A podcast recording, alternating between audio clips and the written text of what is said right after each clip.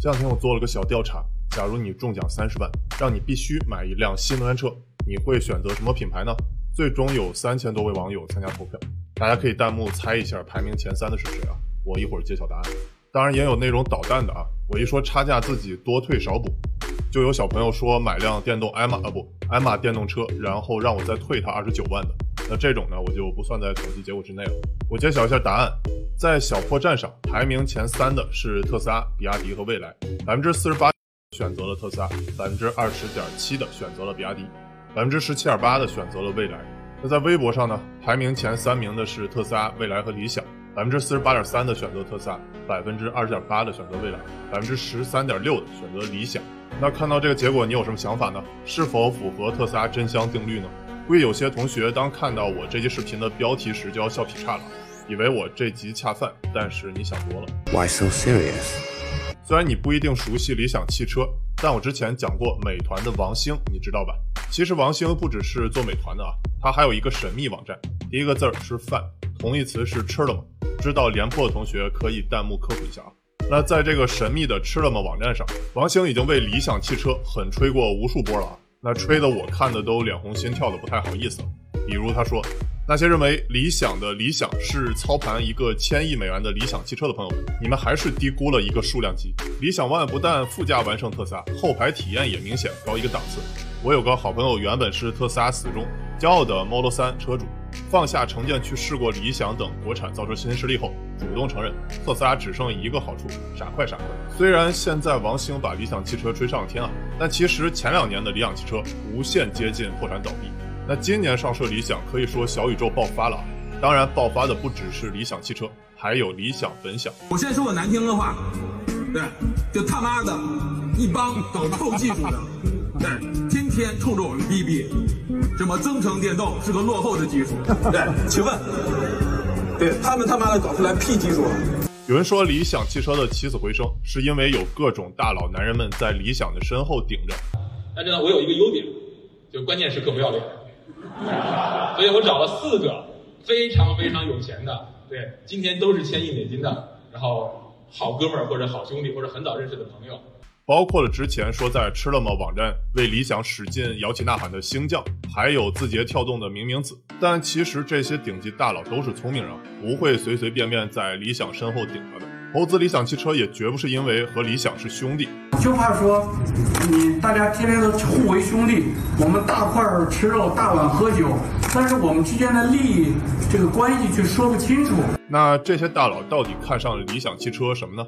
虽然今天我不能肯定的告诉你理想汽车能否干过特斯拉，但我可以帮你分析一下理想汽车的特别之处，结论你来自己判断。高瓴资本的张磊在其新书《价值》里就写道。投资一般可从行业、公司、管理层这三个层面来分析。那今天我就从行业、公司和管理层这三个方面来谈谈，理想的理想汽车到底有啥特别。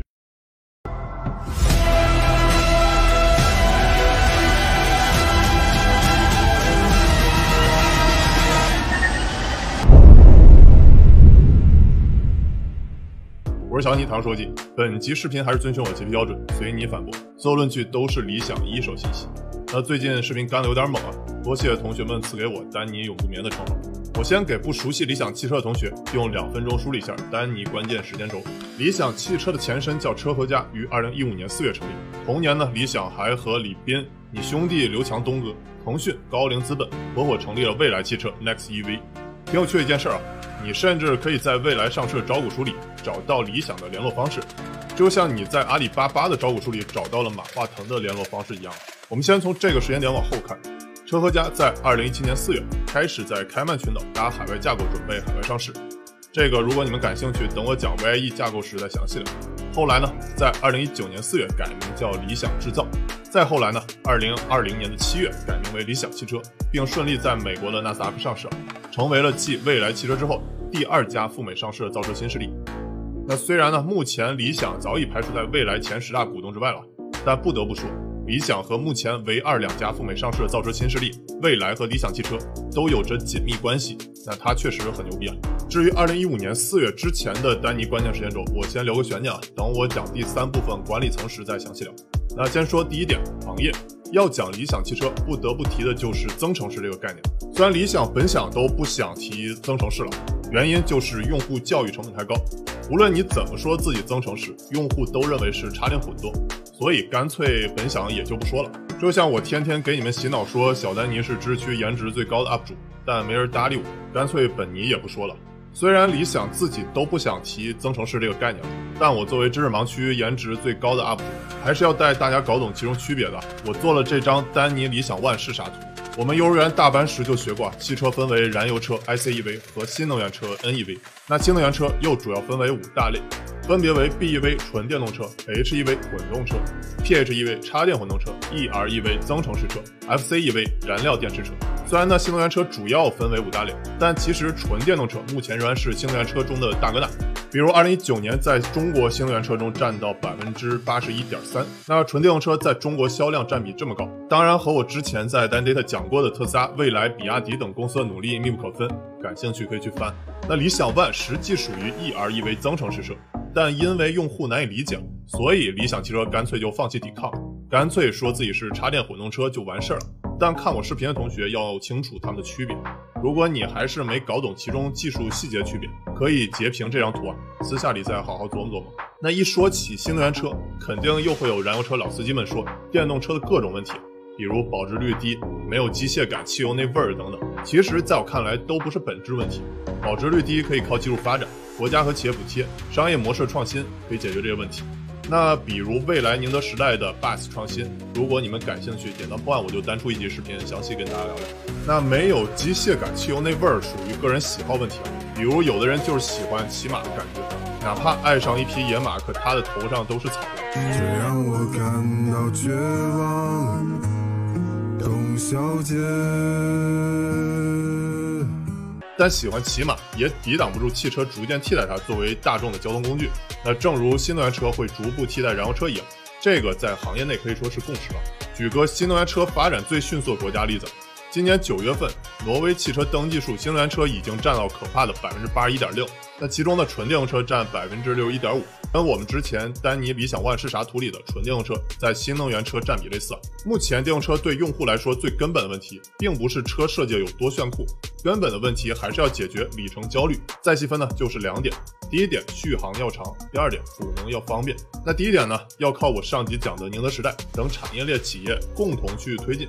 作为一家车企呢，除非你像特斯拉、比亚迪一样去搞电池，否则只能等整体的电池产业进步。那既然第一点要被动去等，那一家车企可以主动去做的，重点就在于第二点，补能要方便。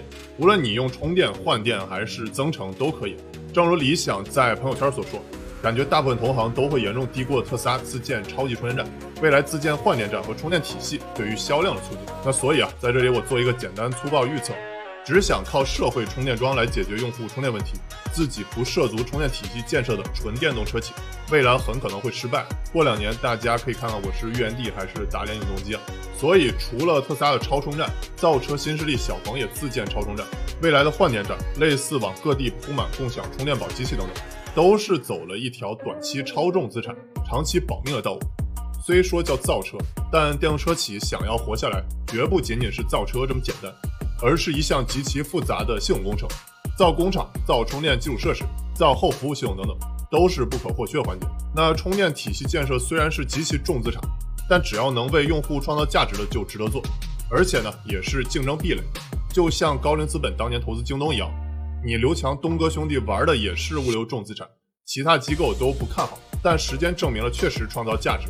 这个等我以后讲京东时再详细聊。点赞破万我就抓紧爆肝啊！而理想汽车呢，虽然自己没有建立充电体系，但理想汽车增程式也是选择一条同样艰难的道路去解决里程焦虑的问题，也就是我之前所讲的增程式。我们需要造一辆更好的车，而不是让人充满焦虑的车。我们努力的在寻找其中的解决之道。很多让我们尊敬的企业也意识到了相同的问题，有的通过建立海量的超级充电桩来解决这个问题，也有的通过换电站来解决这个问题。而我们选择从产品技术本身来解决这个问题。那为什么我说同样艰难呢？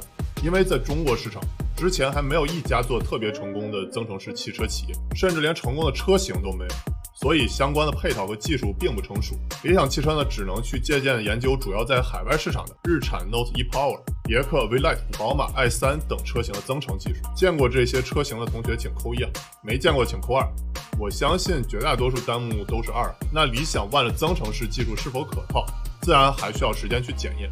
连纯电动车技术目前还被老司机们各种吐槽呢。那更别提理想 ONE 的增程式。接着说第二点，公司，我们先来拿理想、蔚来、小鹏、特斯拉的交付量数据来做个横向对比。我们先看造车新势力三兄弟理想、蔚来、小鹏2020年交付量的对比图。那为什么要拿这三兄弟来做对比呢？当然不只是因为理想、李斌和小鹏这三人勾肩搭背的合影，还有星将所说的三加三加三加三的格局。三家造车新势力指的就是理想加未来加小鹏。那这三张图呢，都是官方放出来的，乍一看上去柱状图都是很完美的增长趋势。但是要注意了，这是设计图表背后的小心机。柱状图一眼看上去最明显，代表的是累计交付数据。说白了，就是哪怕你每月销量不增长，甚至有些小下滑，这个柱状图仍然是一眼看上去很完美的增长趋势。所以不要被忽悠了。当然呢，如果你想用更客观又直观的方式去分析数据，可以使用我们的 Data 网站或小程序。比如呢，你可以按照统一的标准去看季度、半年度和年度数据，还能让他们中路对狙、横向比较。类似商业分析类的 D 超 Mark，让你分析公司时不再只听老板忽悠啊，还是要拿出来走两步。如果你想防止被图表忽悠，或者你想忽悠别人，除了用我们的 Data 工具，还推荐你可以看一本麦肯锡的《用图表说话》。当然，我不推荐你忽悠别人啊。就像女生学习防狼术，不是用来当我的野蛮女友的。真正懂行的要看图表，虽然都是完美的柱状图增长趋势，但要特别重点对比两点：一，纵坐标单位；二，折线图趋势。那从纵坐标轴的单位来看呢，未来就比理想和小鹏的单位要大一些。那实际二零二零年前九个月累计交付数也是如此，未来交付了两万六千三百七十五辆，理想交付了一万八千一百六十辆。蔚来比理想多交付了八千两百一十五辆，而小鹏呢交付了一万四千零七十七辆，理想又比小鹏多交付了四千零八十三辆。好了，徒弟我不念了。理想和小鹏这个累计交付量相比未来差距很大吗？并不大。我们从第二点折线图单月交付量就可以看出，九月份理想和小鹏的交付量都是三千五百辆左右。而且这个增长势头很猛，所以差距也就是一两个月交付量的事儿。理想、蔚来、小鹏三兄弟的二零二零年前三季度交付量加起来，总共有五万八千六百一十二辆，确实感觉很厉害啊。那三兄弟能干得过电动车老大哥特斯拉的交付量吗？答案是不能。而且理想、蔚来、小鹏三兄弟三个季度的交付量，甚至还不到特斯拉第三季度的一半。注意我的措辞，三个季度和第三季度。特斯拉在二零二零年第三季度交付十三点九三万辆，知道这个数字有多恐怖了吧？换句话说，虽然三兄弟经常拿来和特斯拉做对比啊，但从交付量来看，差距还是很大。但你也可以从好的方面来理解，说明三兄弟可触达的市场空间还很大，好戏才刚刚开始。尤其是看最近几个月，三兄弟的单月交付增长势头都很猛，欢迎和我一起关注这个增长势头能否继续延续。当然呢，我们不能只拿目前的整体交付量来说事儿，毕竟这些都是已经发生过的事儿。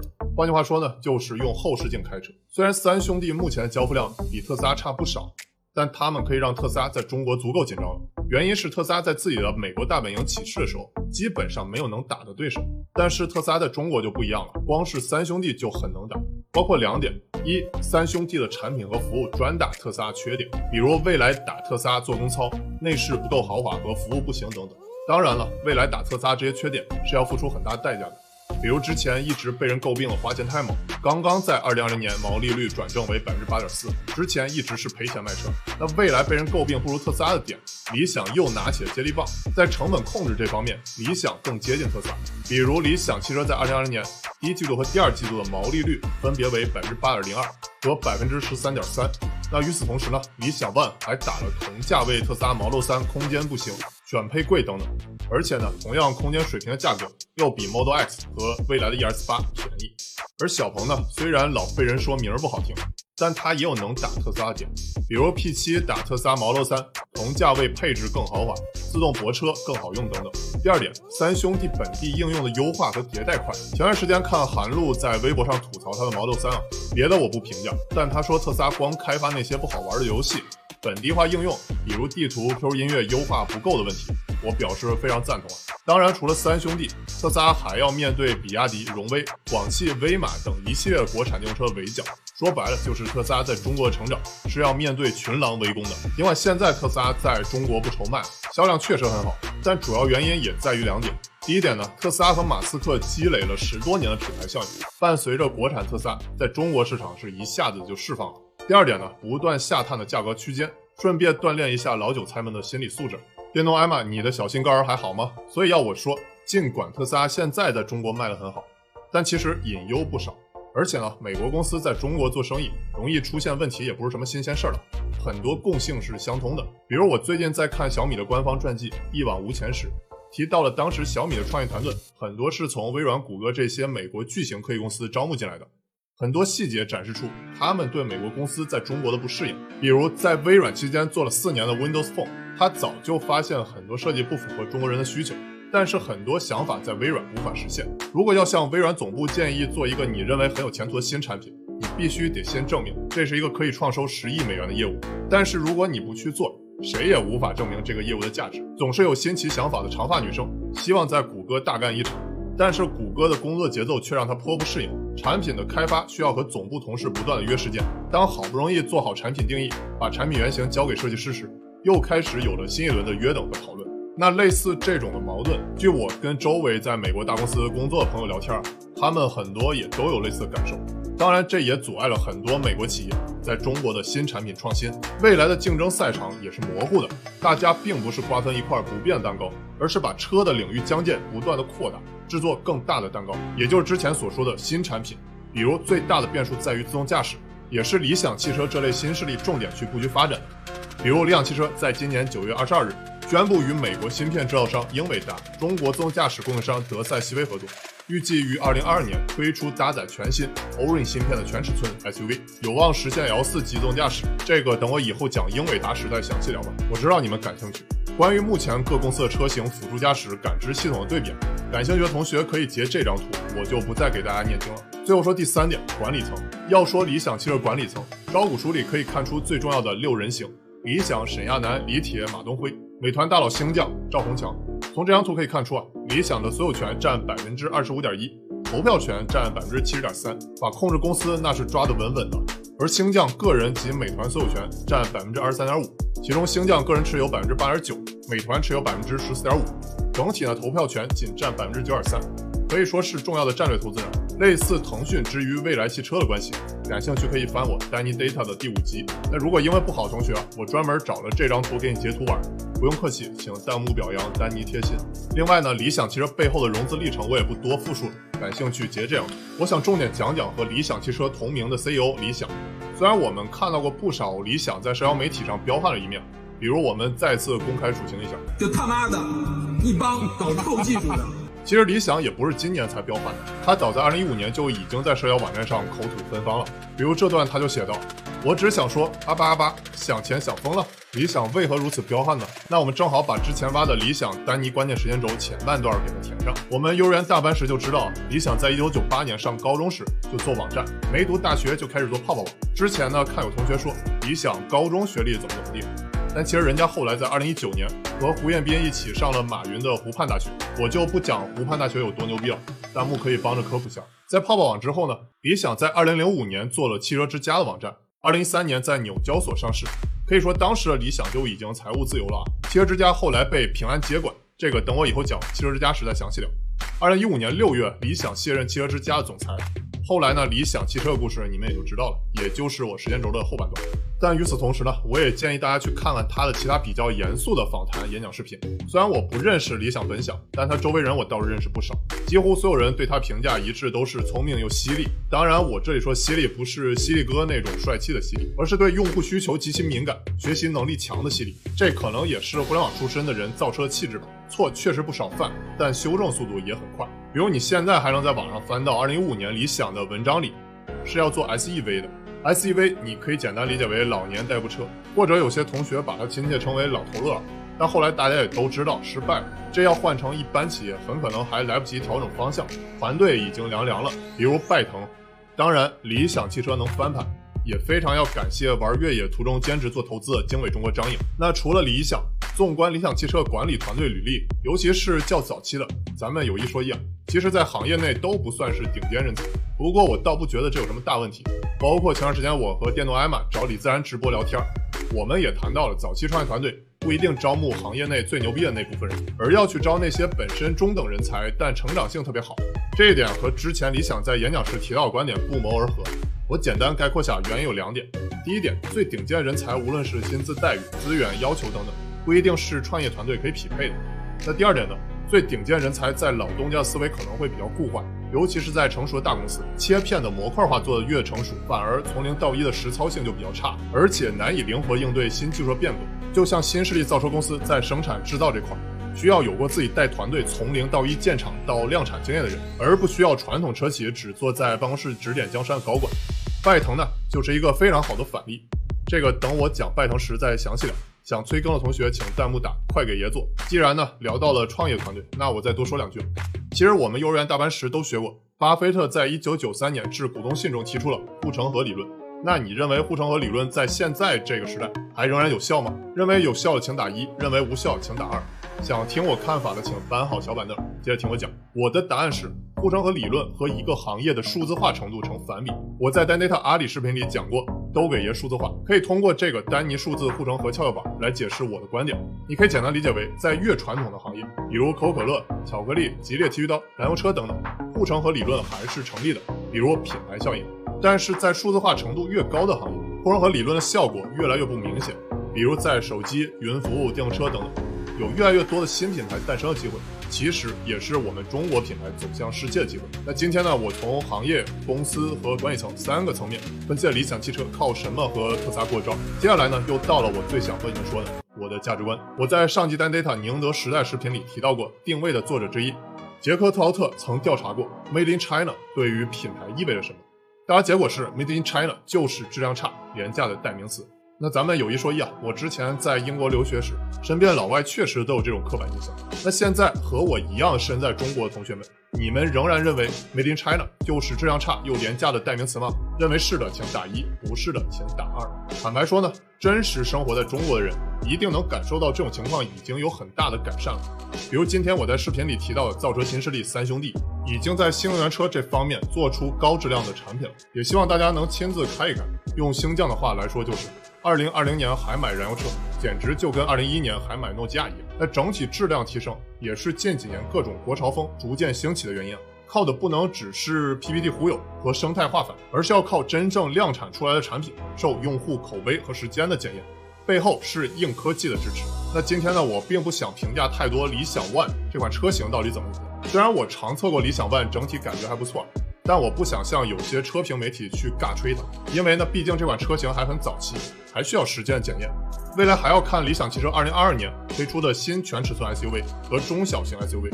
欢迎大家和我一起关注理想汽车的科技水平到底够不够硬啊？至少是不是像理想本想一样硬？我指的是他说话。我相信大家对硬科技的重要性已经足够重视。之后呢，我还会出一集视频讲讲我去过最偏远的孤岛。如果没有科技发展，会被入侵者暴打成什么惨样？感兴趣的可以关注一下。其实我今天最想说的是，除了硬科技的对外输出，我们也需要同时多关注软文化对外输出。而软文化发展不能只靠软中华和以纯兴邦的茅台，应该更多元化的发展。比如在影视方面，虽然我们的票房经常创新高，但真正的国际影响力又有多少呢？我们不说对比好莱坞了，连印度的宝莱坞，还有日本、韩国都差距很大。软文化的输出难道只体现在票房上吗？当然不是。其实更重要的是在国际舆论话语权的影响。举个例子，世界上有很多人受美国好莱坞电影的影响，认为美国大兵就是维护世界和平的化身。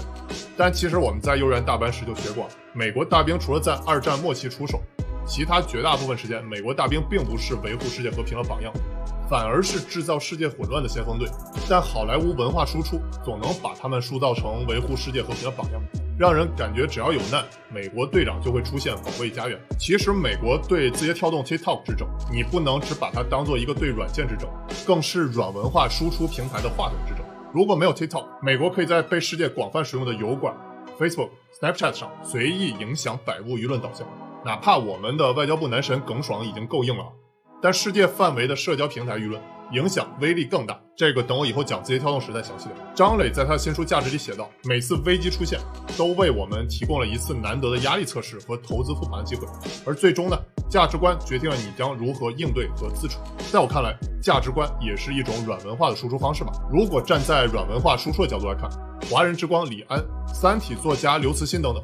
都为世界展示出了我们软文化实力。所谓能输出国外、影响世界的东西，多是有某种世界性的。比如李子柒的东西，虽然很古典、很东方，但他那种回归自然、过自己想要的纯粹的生活之态度，却能跨越文化，引起大家的共鸣。他所表达的东西有着某种世界性，类似梭罗的《瓦尔登湖》。现在很多人都把世界分成 us 和 other，东方和西方，中国和美国。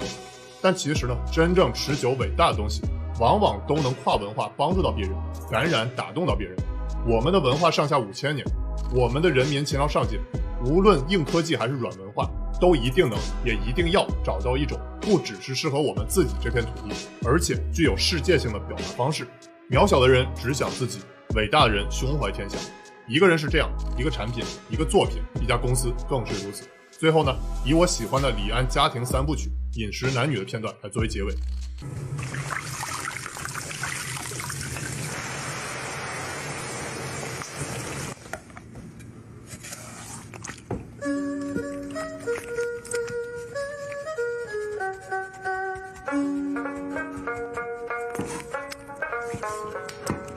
身雄于静默，藏锋芒于深思。我是杨尼，才能说个几。下集单 data 我会讲你兄弟东哥的京东。如果你认为我视频对你有帮助，别忘了帮我点赞关注。X 加油站回。